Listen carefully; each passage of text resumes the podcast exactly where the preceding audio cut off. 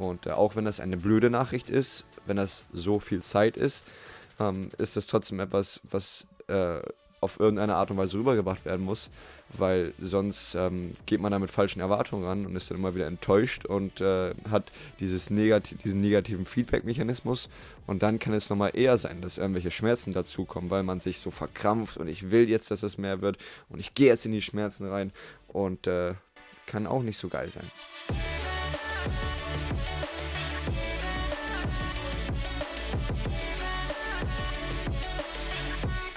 Dein Mikro ist an, Joshua? Mein Mikro ist an. Mein Mikro ist auch an und damit kann es losgehen mit einer weiteren Folge der kritischen Physiotherapie. Heute geht es um die. Wurst. Herzlich willkommen. Joshua, wie geht's dir? Ja, ganz gut eigentlich. Schön, ne? Sonntag früh, Sonntagmittag fast jetzt schon. Erik ein bisschen verschlafen. Das ist in der sonst, Tat richtig. Äh, Dafür entschuldige ich mich vielmals. Bist entschuldigt. Sehr gut. Dann kann die Folge ja auch losgehen. Heute ohne Nico. Äh, der ist auch entschuldigt. Der hat äh, Pläne gemacht vorher und äh, die wollen wir natürlich nicht durchkreuzen. Um, was ich dich noch fragen wollte ist, was hältst du von der neuen Art und Weise, wie, wie wir jetzt die Folgen anfangen? Erst diesen kurzen ähm, Teaser aus der Folge, dann die Intro-Musik und dann geht die Folge los? Ich finde es ganz gut. Also mir, mir gefällt das sehr gut. Ähm, Vielleicht noch die Musik könnte man noch ein bisschen lauter machen, dann sozusagen im Übergang oder sowas, keine Ahnung. Aber ähm, finde ich persönlich ganz gut, aber ich glaube, da zählt auch die Meinung der Zuhörer oder Zuhörerinnen, ne? Dass die vielleicht mal sagen, ob die das besser so finden. Genau, oder das, würde, das andere lieber. Ja, genau. Können, wenn, wenn irgendwelche engagierten Zuhörer und Zuhörerinnen jetzt hier gerade zuhören, dann äh, lass uns das wissen. Instagram at kritische Physiotherapie. Ja, ja, und äh, Heute geht es um ein Thema, das, äh, ja, das uns beide so ein bisschen auf, auf dem Herzen liegt. Und zwar ist das Überthema Haltung ist komplex. Was wir damit sagen wollen, ist, äh, oder las, lässt sich am besten verdeutlichen durch ein Beispiel. Physiotherapeuten und Physiotherapeutinnen ähm, gucken sich oft die Haltung ähm, der Menschen an, die zu ihnen in die Behandlung kommen. Und dann höre ich auch oftmals Leute zu mir kommen, bevor ich überhaupt mir die Haltung angucke und sage, ja, mein Becken ist auch etwas schief und ähm, ich habe auch einen, einen krummen Rücken und äh, ich habe eine Beinlängendifferenz. Und das wird immer in Zusammenhang mit Schmerzen gepackt. Und wir wollen das einmal in Anführungsstriche packen, wie doll denn die Schmerzen wirklich mit der Haltung und mit den, äh, ich sag mal, Seitenunterschieden in der Anatomie zu tun haben. Genau, genau. Auch grundsätzlich dann ähm, anatomisch dann die, äh, die Ursache, also die Ursache von Schmerz mit der Ursache von Haltungsschäden vielleicht mal so ein bisschen gegenüber zu, ähm, zu stellen. Der Unterschied zwischen einem, ähm, ja, also einen akuten Haltungsschaden, einen durch, ein, durch ein Trauma entstandenen Haltungsschaden meinetwegen und einem Haltungsschaden, der über einen langen Zeitraum zum Beispiel entsteht. Das sind ja auch ähm, zwei Sachen, die ja komplett unterschiedlich sind und dementsprechend auch komplett unterschiedliche Symptome machen können. Genau, und können ist hier das Stichwort. Hm, ich habe das große Thema ist der Unterrücken und viele Leute, die mit Unterrückenbeschwerden in die Behandlung kommen, äußern ähm, oder sagen auch, ja, ich habe auch ein übertriebenes Hohlkreuz. Und dieses übertriebene Hohlkreuz wird damit assoziiert, dass durch ein vieles Sitzen gibt es mehr Zug auf den Hüftbeuger, der dann an der Lendenwirbelsäule nach vorne zieht. Eine zu schwache Bauchmuskulatur und Gesäßmuskulatur verhindert, dass das Becken aufgerichtet bleibt. Die Rückenmuskeln verkürzen sich, was nochmal dazu drückt, dass ähm, man in diese Hohlkreuzposition fällt. Das Becken fällt nach vorne und das soll durch, diesen, durch diese vier Mechanismen ähm, soll dazu führen, dass an dem Rücken Schmerzen sind. Was sagst du dazu, Joshua? Das sind sehr, sehr viele Theorien, die irgendwie, ähm, ja, bis auf das Bild eines Rückens, wenn man sich das anschaut und äh, dann überlegt, wie die Muskeln ziehen, bis auf das äh, eigentlich keine Grundlage haben in meinen, in meinen Augen. Also sprich, mit Sicherheit hat die Bauchmuskulatur, die Bauch, nee, nicht mit Sicherheit, sondern mit sehr, sehr, sehr, sehr großer Sicherheit hat die Bauchmuskulatur eine Wirkung ähm, auf den Rücken. ähm, der Hüftbeuger genauso, genauso die Rückenmuskulatur, auf die Haltung, die Beckenstellung von der Glutealmuskulatur, je nachdem, wie die Spannung da ist. Das hat alles einen Einfluss darauf. Aber ähm, du hast es ganz, ganz gut gerade am Anfang schon gesagt, es wird ganz häufig auf bestimmte Haltungen, auf bestimmte Positionen, in denen wir uns befinden, zurückgeführt. Zum Beispiel das lange Sitzen in unserem Job, dass der Hüftbeuger verkürzt und so weiter. Ähm, das ist natürlich so eine, so eine Sache, oder wir hatten das auch schon einmal angesprochen in der Folge von Liebscher und Bracht, ähm, mit dieser Seitlage, was da gesagt wird, wenn man auf der Seite liegt, in dieser Embryonalhaltung, also die Beine ähm, zum Körper ranzieht, dass über Nacht der Hüftbeuger verkürzen kann und damit Rückenbeschwerden entstehen können. Ähm, und ich glaube und behaupte einfach mal, dass ein Muskel äh, in seiner Länge sich nicht verkürzen kann innerhalb einer äh, innerhalb eines 8-Stunden-Tages, in dem ich sitze, oder oder, sondern dass wir über einen, einen systemischen ähm, Abbau der Muskelspannung und einen systemischen Abbau äh, der Muskelkraft nachher auch vielleicht reden. Und ähm, wir dadurch eine Haltungsschwierigkeit bekommen, die uns dann daran hindert, aufrecht zu sitzen und vielleicht auch da, dass dieses passive Sitzen, ne, also dieses in den, man sagt ja immer in den Gelenken sitzen, also nicht ähm, durch eine aktive Haltung, nicht durch eine gewisse Spannung. Weil da würde ich das Problem einfach umdrehen und sagen, das Problem ist nicht die schwache Bauchmuskulatur, der verkürzte Hüftbeuger, sondern eine zu geringe Kraft und Spannung in der gesamten Muskulatur um den Rücken herum. No. Und da gehören die, genau da gehören die Muskeln auch dazu. Ähm, da stimmt es, dass die Haltung einen Einfluss auf diese Rückenschmerzen haben. Ähm, aber es ist möglich, dass man durch bestimmte Übungen, wo man dann durch bestimmte Übungen, wo man ähm, diese äh, diese, dieses Gewebe beeinflussen möchte, ähm, gar keine Verbesserung bekommt. Heißt, wenn man Übungen macht, wo man ähm, das Spannungsempfinden im Hüftbeuger verändert oder ähm, wenn man diese Bereiche kräftigt, ähm, muss es nicht zu Verbesserungen führen. Es kann sein, aber es muss nicht unbedingt. Man kann nicht bei jedem Rückenschmerz sagen, ähm, das ist pauschal gesagt, weil du so viel sitzt und äh, da kommen deine Rückenschmerzen her. Natürlich, wie du es gerade gesagt hast, ein Einfluss kann es haben, aber das ist nicht der, ähm, der pauschale ähm, Ursachengeber. Ja, du sitzt zu viel, da kommen deine Rückenschmerzen her. Und äh, ja, bitte. Ja, vielleicht ist es gar nicht nur das, äh, das Sitzen dann in dem Fall. Ne? Also man muss ja auch dann überlegen, jemand, der viel sitzt zum Beispiel im Alltag, der hat einfach auch viel Inaktivität. Das ist nicht nur das, die sitzende Haltung, die das Problem äh, macht, sondern vielleicht auch einfach die Minderbelastung. Unser Körper ist doch darauf ausgelegt, sich viel zu bewegen, viel zu belasten, viel, viel standhalten zu müssen auch irgendwo. Ne? Also ähm, wir haben ja nicht immer diese Rolltreppen irgendwo gehabt oder sowas. Ne? Wir, wir müssen unseren Körper normalerweise belasten und bewegen. Und ähm, wenn wir jetzt sagen, wir sitzen acht Stunden am Tag, dann ist nicht das Sitzen unbedingt das Allerschlimmste, sondern dass wir neben dem Sitzen nicht genug Belastung oder Zeit dazu aufbringen können, uns so weit zu belasten, dass wir ähm, uns, also dass die Muskulatur so viel arbeiten muss und wir im Prinzip das wieder ausgleichen, was wir dann an Minderbelastung hatten. Weil das Wort Belastung und Minderbelastung habe ich jetzt echt häufig gesagt. Ja, aber okay, ich greife es auch nochmal auf. Und zwar, ähm, wir Menschen sind anpassungsfähig gewesen und wenn wir uns nicht belassen, belasten, passt der Körper sich darauf an. Und wenn du dich dann irgendwann auf einmal belasten möchtest, dann sagt der Körper, ach du Schreck, darauf, darauf bin ich gar nicht vorbereitet. Weil du viel saßt, viel von mir aus auch liegst auf deinem, auf deinem Bett, ähm, wenig Aktivität hattest. Und wenn du dann in die Aktivität kommst, sei es mal das erste Mal seit langem wieder Sport machst, und du dann auf einmal Schmerzen empfindest und du denkst, nee, der Sport, der Sport ist nichts für mich, das ist, das ist nicht die richtige Denkweise, sondern ähm, diese progressive Belastungssteigerung. Ähm, wenn du die ganze Zeit saßt und li liegst, dann musst du langsam wieder anfangen. Musst du nicht erwarten, dass dein Körper bereit ist, auf einmal große Belastungen zu widerstehen und, und, und auch handeln zu können. Dafür ist er nicht bereit. Genauso, wenn du viel dich belastest, joggen gehst, wandern gehst von mir aus, Sport machst viel, dann ist dein Körper bereit, solche Belastungen, mit solchen Belastungen umzugehen. Und wenn du dann körperliche, eine körperliche Betätigung machst, hast du wahrscheinlich weniger Sport, weil dein ganzes System belastbarer ist, als wenn du die ganze Zeit sitzt und liegst, extrem gesagt. Genau, hundertprozentig. Genau.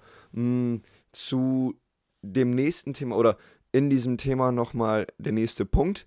Mm, es gibt, wenn man die Haltung anguckt, auch viele Leute, die sagen, ja, guck mal, dein eines, deine alte Schulter ist höher als die andere und äh, was weiß ich, dein Becken steht etwas höher. Wenn wir jetzt auf diese kurzfristigen Schäden, auf ein Trauma, auf einen Unfall zu sprechen kommen, dann gibt es ja eine kurzfristige Schonhaltung, Muskulatur, die den Bereich schützen möchte und eine, eine ich sag mal, physiologische ähm, Anpassung des Körpers, weil dieser Bereich geschützt werden muss. Und da muss man meiner Meinung nach aufpassen, wenn man sagt, oh guck mal, du hast jetzt eine, eine sagen wir mal, eine Schulterverletzung, wirklich eine akute Schulterverletzung und dann rechts ähm, steht ein ganzer Schultergürtel hoch. Da sollte man nicht zu sehr sagen, hier, da könntest du später Nackenschmerzen von bekommen oder das könnte sich später auf die ähm, Heilung Einfluss nehmen. Du hast jetzt einen Schulter, Schulterhochstand, das macht deine Muskulatur, um zu kompensieren, um dich zu schützen. Ähm, aber das ist etwas, was wir durch langsame Bewegung, Übung weg, wegbekommen können. Aber das ist jetzt erstmal ein normaler Anpassungsprozess. Ja, hundertprozentig. Ne? Das ist der, der Punkt Schutz, äh, Schutzmuskeln, den du da ja ansprichst, auch äh, ein Stück weit. Ähm, äh, Muskeln, die unabhängig jetzt von Körperregion, also ähm, ob wir jetzt Schulter, du das Beispiel hattest, oder auch beim Becken nachher oder bei der Hüfte, uns Musculus piriformis, auch den Psoas dann in dem Moment als Schutzmuskel angucken. Ähm, eine gewisse Schutzstellung ist einfach vonnöten, damit ein, damit ein Gelenk, ein Gewebe ordentlich ausheilen kann, ähm, geschützt ist vor weiteren ähm, Traumata. Und äh, genau in dem, in dem Sinne funktioniert das. Und da auch zu sagen, wir wollen jetzt sofort den Tonus aus der Muskulatur nehmen, die schützen soll. Wir sollen, wollen sofort wieder das äh, eliminieren, was der Körper eigentlich aus Schutz selbst tut, ist, denke ich, ein Stück weit falsch. Wir müssen, können natürlich vorbereitend schon arbeiten. Wir können gucken, dass wir über leichte Bewegungsübungen im Prinzip äh, den Tonus anpassen, weil was wir auch, was wir auch sehen und was wir merken, ist, dass natürlich sobald ein ein, ein, meinetwegen ein entzündlicher Prozess, der jetzt meinetwegen in der Schulter ist, abgeklungen ist, dass ähm, bis die Muskulatur sich dem wieder angepasst hat, dass es ein sehr langer Zeitraum häufig ist, den wir auch schon beeinflussen können, indem wir sozusagen etwas früher anfangen, das zu beüben, früher anfangen, Tonus aus der Muskulatur rauszunehmen, ähm, nicht nur mit den klassischen Massagetechniken, die wir so haben und ähm, äh, kennen, nicht nur, da kann man natürlich auch mitarbeiten, aber ähm, dann vor allen Dingen durch Bewegungsübungen, leichte Belastungen, Kontraktion der Muskulatur,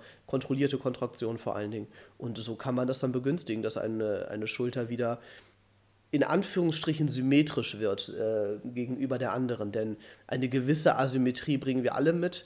Eine Asymmetrie ist nicht pathologisch, die ist erstmal von Haus aus immer physiologisch, solange bis sie Probleme macht.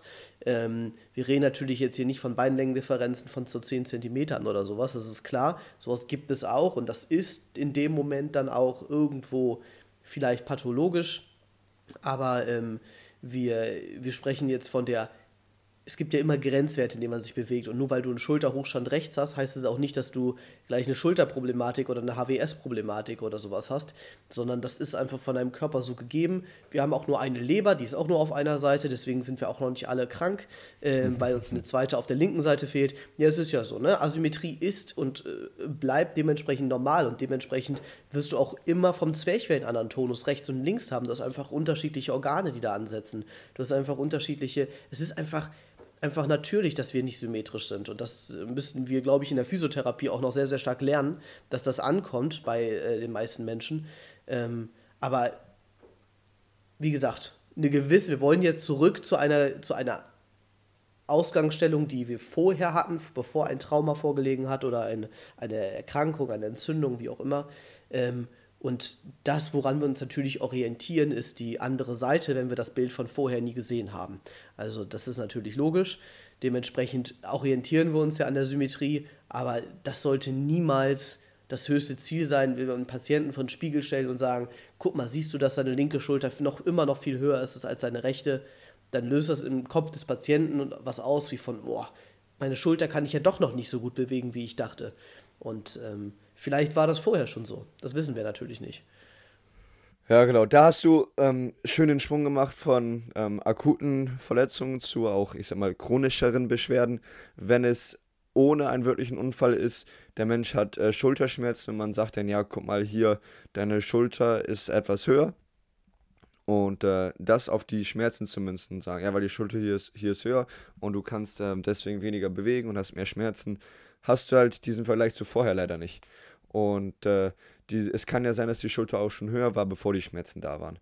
Und äh, dafür hast du den Menschen vor dem Schmerz nicht gesehen und solltest nicht zu viel auf diese, ich sag mal, Auffälligkeit münzen. Natürlich ähm, ist das ein Grund, sich, ein, ein Grund, sich sowas anzugucken, aber eine Beweg Beweglichkeit in den Armen, eine, eine andere Beweglichkeit von rechts zu links ist vollkommen okay. Und äh, wenn du keine Schmerzen hast und mit deinem rechten Arm höher kommst als mit deinem linken, ist das vollkommen okay. Wenn das ein Problem macht, natürlich, dann kannst du diese, dieses Problem angehen. Aber, aber nicht, wenn du sagst, boah, ich habe jetzt einen Bewegungsunterschied von 2-3 Zentimeter rechts auf links und äh, ich äh, komme damit voll klar im Alltag. Das ist, das ist ja, das ist ja dann kein Grund zu sagen, ach du Schande, ich bin hier, ähm, ich bin schief und äh, ich kann mich hier nicht so bewegen. Jetzt muss ich erstmal äh, Angst haben, dass ich später ähm, Probleme bekommen, Schmerzen haben werde, chronischer Schulterpatient werde. Ja, genau. Ja, ja mir fällt gerade ein anderes Thema zu ein mit diesen typischen, einfach nur wegen einer, äh, wegen einer Patientin, die ich zurzeit habe. Ich hm. weiß jetzt nicht, ob das hier richtig ist, aber Komm. ist ja egal, oder? Komm. Ist ja unser Podcast, können wir ja machen, was wir wollen. So sieht das nämlich aus. ähm, und zwar dieses ähm, typische Beispiel Frozen Shoulder, was mir dazu einfällt gerade, ist, hm. ähm, mit dieser Erwartungshaltung an, der, an dieser Therapie, die sozusagen da ist. Weil ich kriege relativ viele Patienten mit der Diagnose Frozen Shoulder. Ich weiß nicht, wie häufig sie dann auch tatsächlich stimmt, in Anführungsstrichen. Ne? Das ist ja auch immer, Schulter ist ja ein relativ komplexes äh, Gelenk, wo auch viele Kleinigkeiten schon große Probleme machen können. Ähm, aber da mache ich einfach immer wieder die Erfahrung, dass gemessen an der anderen Schulter, weil dieser Zeitraum der Heilung ja so unglaublich lang ist, ne? ein bis drei Jahre, glaube ich, mhm. ähm, je nachdem, ähm, wie, wie, ja, wie du ähm, die Erkrankung begünstigst oder auch eben nicht, ähm, durch auch Nebenerkrankungen wie Diabetes zum Beispiel, ähm, ist, es, ist es einfach unglaublich, was da an, an an Erwartungshaltung an diese, an diese betroffene Schulter gesetzt wird, weil man immer mit dem anderen Arm alles fantastisch funktioniert und nach drei Jahren immer noch Probleme zu haben, ist, klingt immer erst so super pathologisch und so super schlimm. Aber in aller Regel heilen diese Schultern ja wieder komplett aus und es gibt keinerlei Probleme in Anführungsstrichen, wenn sie ordentlich nachbehandelt wurden und weiter behandelt werden währenddessen. Und was ich dann auch ganz häufig, weil es so ein langer Zeitraum äh, ist, bei der einen Patientin jetzt als Beispiel, die ähm, vor vier Jahren da war mit dieser Problematik und gesagt hat, ja, aber guck mal, die Schulter, deswegen kommt das so, steht immer noch so hoch. Und dann ähm, habe ich sie gefragt, ob sie sich daran erinnert, wie es im Vorfeld war, ob sie, bevor sie überhaupt diese Probleme hatte, meine Auffälligkeit gesehen hat, dass die eine Schulter höher stand als die andere. Und sie hat keine Probleme mehr im Bewegungsausmaß. Dann da sagte sie, nee, weiß sie nicht. Und dann habe ich gesagt, ja, guck mal, vielleicht ist das auch einfach schon vorher so gewesen, hat es aber nie Probleme damit. Ja, genau. Also davon, daran sollte man nicht zu viel reinterpretieren. Im kurzen ähm, äh, Teil noch zur Frozen Shoulder, der mir da auch sehr gut einfällt. Ähm, die, die Erklärungen der, der Krankheitsbilder ähm, können manchmal sehr, sehr hilfreich sein in der Therapie. Ähm, auch, auch wenn gefragt wird, auf jeden Fall. Aber wenn du dann da hingehst und ähm, der Mensch sagt, ich habe eine Frozen Shoulder, wenn du dann wirklich sehr gut erklären kannst, das ist die, das ist die Krankheit oder das ist diese Verletzung von mir aus, ähm, das sind die Ursachen, das ist der Heilungsverlauf. Darauf musst du dich leider einstellen. Ähm, es kann wenig werden, es kann viel werden, aber es, es sollte eine Aufklärung da sein, welche die, die Erwartungshaltung des Menschen nochmal verändert. Und dann steht er da nicht nach ein Jahr, ein Jahr und sagt, ja, aber Joshua, meine Schulter kann ich auch noch nicht bewegen. Ähm, wenn du ihn dann zurücknimmst und sagst, es ist eine, eine Krankheit, wo es sogar sein kann, dass du nach drei Jahren ähm, erst wieder ausgeheilt bist, dann ähm, weiß dieser Mensch das. Und äh, auch wenn das eine blöde Nachricht ist, wenn das so viel Zeit ist, ähm, ist das trotzdem etwas, was äh, auf irgendeine Art und Weise rübergebracht werden muss, weil sonst ähm, geht man da mit falschen Erwartungen ran und ist dann immer wieder enttäuscht und äh, hat dieses negati diesen negativen Feedback-Mechanismus und dann kann es nochmal eher sein, dass irgendwelche Schmerzen dazukommen, weil man sich so verkrampft und ich will jetzt, dass es mehr wird und ich gehe jetzt in die Schmerzen rein und äh, kann auch nicht so geil sein. für den Nee, genau. Patienten, für die Patientin. Genau. 100% bin ich voll bei dir. Diese Aufklärung von Erkrankungen ähm, ist einfach ein Teil der Physiotherapie und ähm, wir brauchen auch nicht darüber diskutieren, dass das eigentlich die Aufgabe eines Arztes oder einer Ärztin wäre. Ähm, das ist es einfach nicht. Das ist, äh, wird einfach ganz häufig nicht gemacht ähm, bei den ÄrztInnen. Das ist einfach bei, es landet bei uns nun mal leider, weil die Patienten kommen hin oder Patientinnen kommen zu uns und, ähm, und, und sagen, ja, was, was erwartet mich denn jetzt? Was geht in, kann ich in drei Wochen wieder Auto fahren oder was weiß ich? Und Ja. das ist einfach, das wird einfach unsere Aufgabe. Wir sind nun mal äh, die Experten nachher der Funktion und der Bewegung und der Belastung und dem ganzen, äh, dem ganzen Drumherum und dazu gehört auch Alltagsaktivität. Und ähm, PatientInnen sehen uns nun mal deutlich häufiger als ihren Arzt oder ihre Ärztin. Und dementsprechend ähm, die Verantwortung nicht absprechen oder ähm, auf den Arzt weisen oder so, ähm, das ist nun mal unsere Verantwortung und unsere Aufgabe. Ein weiteres Krankheitsbild, welches in der Physiotherapie häufig, ähm, welches, ist, welches in der Physiotherapie häufiger vorkommt, ist die Skoliose. Skoliose ähm, beschreibt eine ähm, Schiefstellung, eine Verringerung der Wirbelsäule, ähm, dass die in ihrer, ich sag mal, Ebene abweicht, anstatt dass es ein gerades Konstrukt ist, dass sie nach rechts oder links konvex abweicht. Und diese Abweichungen können dazu führen, dass es Symptome gibt wie mh, ja, ein, ein, eine Schulter, ein, mehr, mehr Schulterbeweglichkeit auf einer Seite, ähm, allgemein weniger Beweglichkeit, Atembeschwerden, vielleicht auch sogar Schmerzen im Rücken und habe ich da noch was wissen, ähm, mehr Spannung in bestimmter Muskulatur, ähm, Krafteinschränkungen. Das sind alles Sachen, die mit einer Skoliose einhergehen können. Ja, Ja, und es gibt, dazu möchte ich einmal sagen, das sind Symptome, die erstmal da hinausgeworfen werden, die es auch ohne Skoliose gibt. Und äh, ich möchte einmal jetzt versuchen, dass wir uns daran tasten, wie sehr ähm, kann eine Skoliose sich auf die Schmerzen auswirken, beziehungsweise wie sehr auch nicht.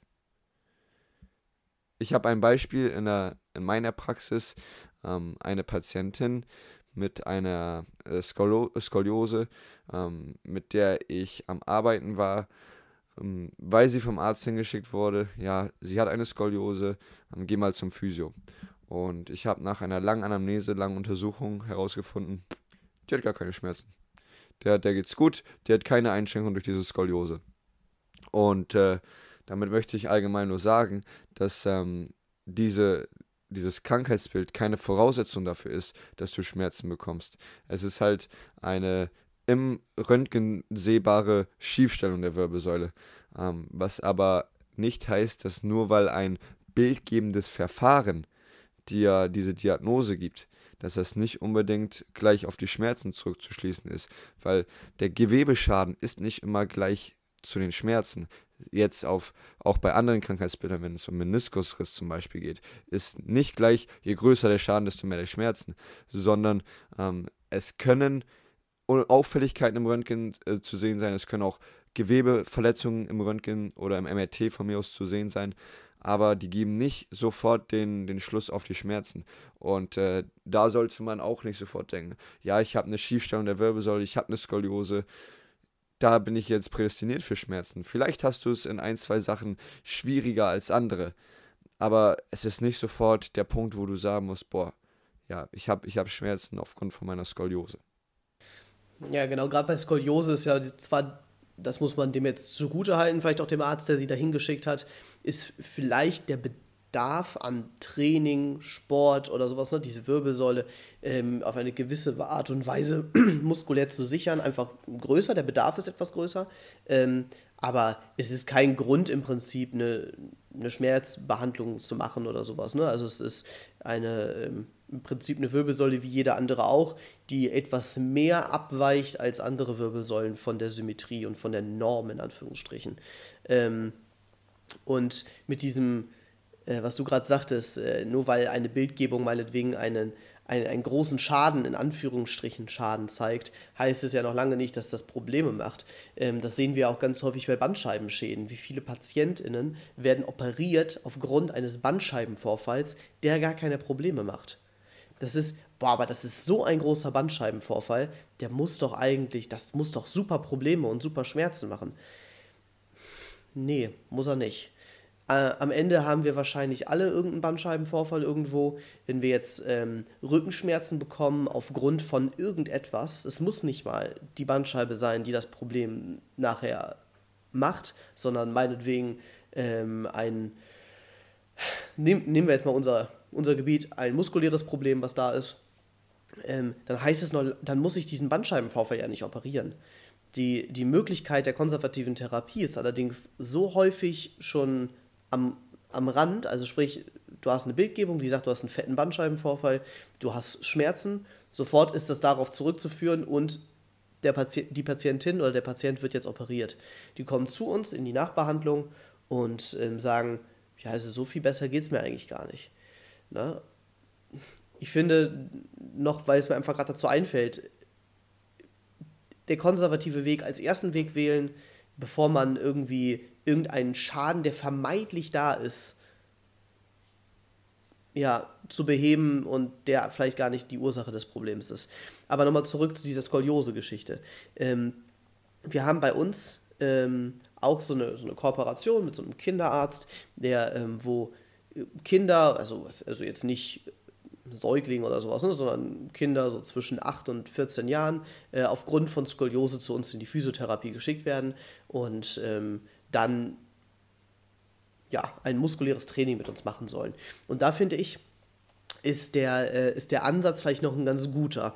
Denn ich denke, dass, ähm, wenn wir uns überlegen, wie viele PatientInnen auch im höheren Alter mit einer Skoliose vielleicht eventuell Probleme kriegen könnten, und das ist jetzt ja doch schon einige, ne? also ähm, wenn ich jetzt an meine Rückenschmerzpatientinnen äh, und Patienten denke, da gibt es schon häufig eine skoliotische Veränderung der Wirbelsäule. Ähm, umso früher man da ansetzt und vielleicht sogar noch bevor das Wachstum ähm, vollständig abgeschlossen ist, ähm, da seinen Einfluss hinterlässt auf eine gewisse Art und Weise, denke ich, hat man äh, so einem Menschen schon auch für den äh, ja, fürs fortgeschrittene Alter oder fürs Alter dann schon vielleicht auf einen guten Weg gebracht und vorbereitet etwas dafür.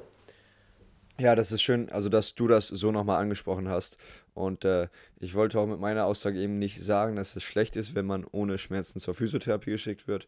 Ähm, dieses ganze System vor- und nachzubereiten, ähm, dass man diese Stellung der Wirbelsäule hat, dieses System ähm, zu kräftigen, System zu stabilisieren. Nicht nur ich sag mal, segmental an dem Wirbel zu arbeiten, sondern auch die ganze, die Wirbelsäule als Ganzes zu sehen und die ähm, Strukturen da unter und da über zu sehen und in die Therapie mit einzubringen, ist ungemein wichtig. Und ich freue mich darüber, wenn man ähm, auch großteils halt präventiv arbeiten kann.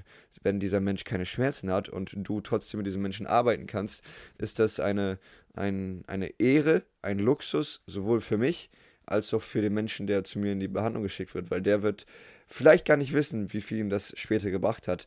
Aber jetzt können wir daran sagen, wir tun das Beste, damit dieser Mensch in äh, den nächsten kommenden Jahren so wenig Probleme wie möglich hat. Ja. Nee, wollte wollt ich dir jetzt auch nicht unterstellen, ne? Ich wollte das nur. Ja, aber so das, ich, hat, ich hatte Angst, dass, dass man, ich hatte Angst, dass, das, dass man das, das so, so raushören kann. Wäre, nein, nein, aber ich finde ich find das ja, du wolltest ja, du wolltest ja damit sagen im Prinzip, dass, äh, wie wichtig das ist, dass wir nicht die Skoliose als, eine, als ein Problem sehen sozusagen oder als eine, äh, als eine ganz schlimme Krankheit, die unbedingt behandlungswürdig immer ist, auch wenn sie keine Probleme macht. Äh, ja, genau. Und das ist ja genau richtig, das ist, eine Aussage ist ja, ist ja genau richtig. Also. Genau. Und äh, diese Stellung ist halt auch Teil unseres Oberthemas, die Haltung. Und äh, Haltung wird halt sehr, sehr schnell auch mit Schmerzen assoziiert. Das ist in den Köpfen von den Menschen mit Schmerzen drin, aber auch in den Köpfen von Physios und Ärzten drin. Und äh, es gibt aber, Joshua, es gibt so viele Sachen, die die, die Haltung beeinflussen. Das, äh, das muss nicht immer ähm, eine, ich sag mal, Stellung in deinem Körper drin sein. Manchmal kann die Psyche auch die Haltung beeinflussen. Wenn du down bist, wenn du traurig bist, dann ähm, gehen die Schultern nach vorne unten, du sackst in dich zusammen und wirst dann kleiner. Das ist natürlich. Das gehört dazu. Auf der anderen Seite, wenn du happy bist, geht deine Schulter nach hinten, dein Brustkorb geht nach vorne, du, du lächelst, ähm, du hast eine offenere Haltung. Das, das ist auch ein großer Einfluss auf die, auf die Haltung. Ja, hundertprozentig. Dazu kommt noch, ähm, dass ähm, die Belastung einen Einfluss auf die Haltung hat. Mit Belastung meine ich, hast du gerade Sport gemacht? Wenn du kaputt bist und wenn du, ich sag mal, fertig bist von der Sporteinheit, dann wirst du wahrscheinlich auch nicht so aufrecht darum stolzieren. Da wirst du, boah, ich bin jetzt kaputt, hab Muskelkater. Und wenn du dann, ähm, wenn dann eine Haltungsanalyse gemacht wird von einem professionellen Physio oder einer professionellen Physiotherapeutin, dann kann es sein, dass durch diese sportliche Belastung deine Haltung jetzt, was weiß ich, ein bisschen lascher ist und äh, wenn dieser gleiche Mensch dich zwei, drei Tage danach wieder anguckt, auf einmal sagt er, boah, was ist denn jetzt mit dir passiert? Wieso hast du so eine, so eine, ich sag mal, aufrechte Haltung, so eine, so eine starke Haltung? Weil ähm, man muss halt die kurzfristigen Faktoren auch mit ein, einbeziehen. Und dazu gehört aber auch der Schmerz, den wir halt in dieser Folge angesprochen haben. Bei Schmerzen wird die Haltung beeinflusst. Es ist nicht immer Haltung zuerst, die die Ursache von Schmerzen ist, sondern wenn man Schmerzen hat, ähm, erfolgt kompensatorisch eine Haltungsänderung. Haben wir jetzt zwar ein, zwei Mal schon an, angesprochen, aber um das nochmal wirklich klar zu machen, dass man ähm, erst Schmerzen hat und dann die Haltung sich verändert. Ja, genau. Also das, das ist ja immer sowieso das Ding, Ursache, Symptom rauszufinden, was behandle ich, was behandle ich nicht und ähm, vielleicht das ist genau das, was wir vorhin ja eigentlich schon sagten mit den Schutzmuskeln und so. Ähm, vielleicht schädige ich den Patienten auf eine gewisse Art und Weise sogar damit, wenn mhm. ich eine Schutzhaltung auf, zu früh auflöse oder versuche aufzulösen. Wenn ich jetzt zum Beispiel, nehmen wir mal, nehmen wir mal das Beispiel, ne, eine stark kyphotische Haltung der Brustwirbelsäule ähm, und die nimmt er jetzt ein, was weiß ich, aufgrund einer Rippenfraktur. Total übertrieben, ist ja auch egal, aber wir sagen jetzt zum Beispiel, okay, pass auf, ran ans Rudergerät, gib richtig Gas, aufrechte Haltung. Wir wollen, dass du, dass du aufrecht bist, ne? Sterne und Brustbein rausheben, ne? Wir wollen in die Aufrichtung, Schulter nach hinten und wir stören den Heilungsprozess der Rippe. Das ist natürlich jetzt total überzogen, aber nur um das deutlich zu machen, was, ähm, was das bedeutet. Ja. Genau. Und äh, da nochmal weitergedacht, es ist zum Teil auch genetisch veranlagt. Skoliose ist angeboren. Und du kannst nichts machen, wenn, wenn deine Eltern dir das mitgeben, ähm, diese, diese, ich sag mal, besondere Haltung. Das sind Skoliose, ich sag mal, ist ein Extremfall. Und wenn du kleine Abweichungen der Haltung hast, ähm, ist das ganz normal. Unser Körper ähm, passt sich darauf an, auf die Beanspruchung, die wir brauchen. Und ähm, wenn deine wenn deine Arme sehr lang sind, sagst du ja auch nicht, boah, das ist eine Pathologie oder wenn deine Beine recht kurz sind, das ist eine Pathologie. Das ist einfach so, weil dir das von deiner Generation Generation weitergegeben wurde. Und zum Beispiel das Gewicht ist auch noch ein Einfluss auf die Haltung. Ja, wie schwer du bist, ähm, kann, kann deine Haltung beeinflussen. Wie die Gewichtsverteilung im Körper ist, kann die Haltung beeinflussen. Und äh, es sind viele Faktoren und ich möchte, oder wir wollen euch nur sagen, dass es nicht nur der oder die Schmerz, der Schmerz ist, ähm, der die Haltung dahingehend äh, beeinflusst. Es sind viele Faktoren, die die Haltung beeinflussen. Die Haltung ist vielfältig und man kann nicht einfach pauschal sagen, ja, ähm, du hast Schmerzen, ja, ja, deine Haltung ist die Ursache. Und äh, davon, da braucht man eine wirklich detaillierte Analyse, Untersuchung und kann man nicht pauschal sagen. Ja, und auch der Faktor Aktivität und Inaktivität. Du hast es ja gerade schon angesprochen mit dem Trainingsfaktor, ähm, wenn du vorher trainiert hast und wie deine Haltung danach ist. Ähm, aber auch grundsätzlich, ähm, wenn wir uns, wenn wir uns das anschauen, ich gucke mir einen Patienten im Stehen an, ich gucke mir einen Patienten im Gehen an, ich gucke mir einen Patienten im, ähm, meinetwegen im Liegen an, das sind alle, oder im Sitzen, das sind alles unterschiedliche Ausgangsstellungen, wo die Haltung komplett unterschiedlich sein kann, ähm, aufgrund der der, der Lage. Also im Prinzip kann ich, wenn ich jetzt im Liegen zum Beispiel eine Beinlängendifferenz in Anführungsstrichen messe und sehe, ähm, kann sie meinetwegen da sein, aber wenn ich jetzt im Gehen oder in der Aktivität selber keine Auffälligkeit finde, kein Problem in Anführungsstrichen sehe, dann ist es kein behandlungswürdiges, kein, keine behandlungswürdige Diagnose, die ich da gestellt habe. Ähm, vielleicht, wenn das dann weiterlaufende Probleme nachher machen könnte und macht, Da muss man drüber nachdenken dann, ne? Also, und wir reden jetzt ja auch kein, nicht von einer Beinlängendifferenz, die über, über zwei Zentimeter hinausgeht oder sowas, sondern von kleinsten Beinlängendifferenzen, die aber doch häufig, auch bei uns in der Therapie, ähm, als, als Problem von einer bestimmten Sache gemacht wird. dann kriegen die Patienten ihre 1 cm Einlage unter den Fuß und dann soll das wieder gut sein.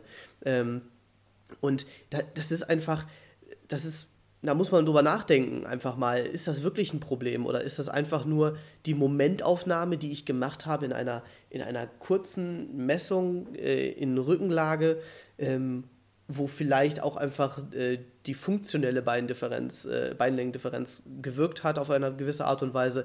Ich, äh, der Patient vielleicht vorher doch trainiert hatte oder sowas und das eine Bein mehr belastet hat als das andere oder das eine Bein einfach stärker ist als das andere und ich dementsprechend einen anderen Muskelzug und was weiß ich. Da gibt es ja x Faktoren, die das beeinflussen können und äh, da einfach hinterfragen und gucken, ist das wirklich, ist das jetzt die Ursache meines Problems? Wenn ich mir sicher bin, dann behandle ich diese Ursache natürlich oder das Symptom, eine, eine anatomische Beinlängendifferenz kann ich jetzt in der Physiotherapie nur schwer behandeln, ähm, also zumindest die Ursache.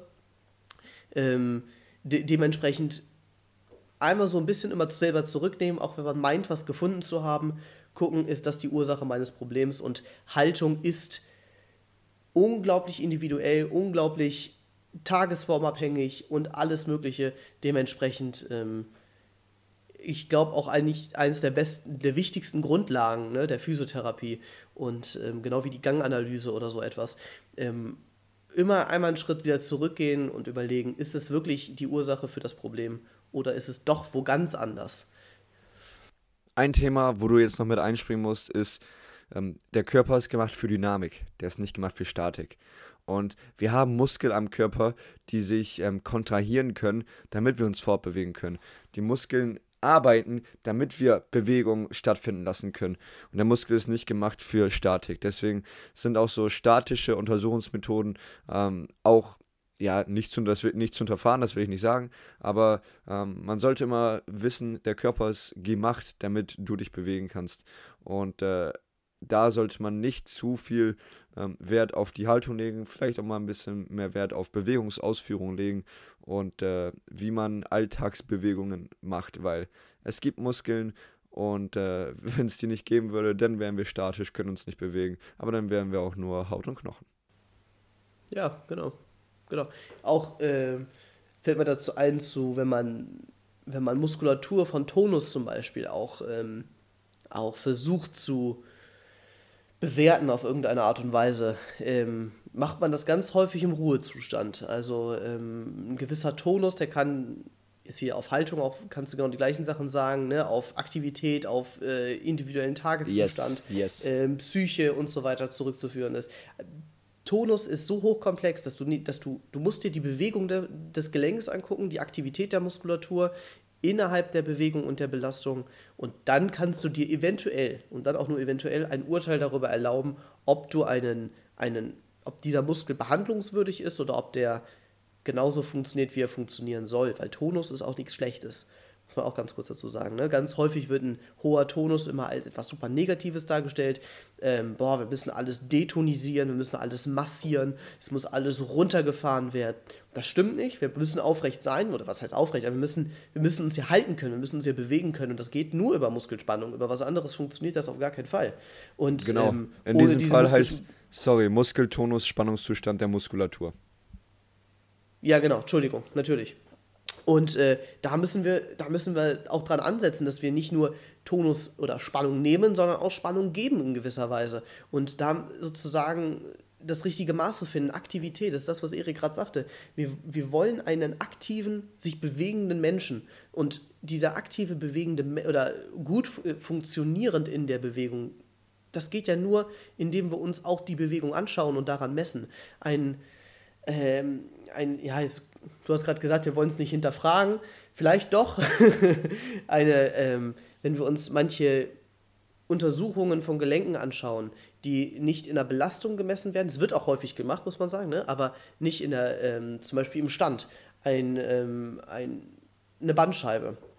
Eine Bandscheibe, wo ich eine MRT mache, im Liegen, wo natürlich relativ wenig Last auf der Wirbelsäule ist, ist was anderes als wenn ich es im Stehen rein theoretisch durchführen würde, wo Last auf der, ähm, auf der Bandscheibe, auf den Wirbelkörpern, auf dem ganzen Menschen liegt. Genau, das da hat man halt die, die Druckrichtung der, der Schwerkraft, die halt der, der genau. auslösende Faktor ist.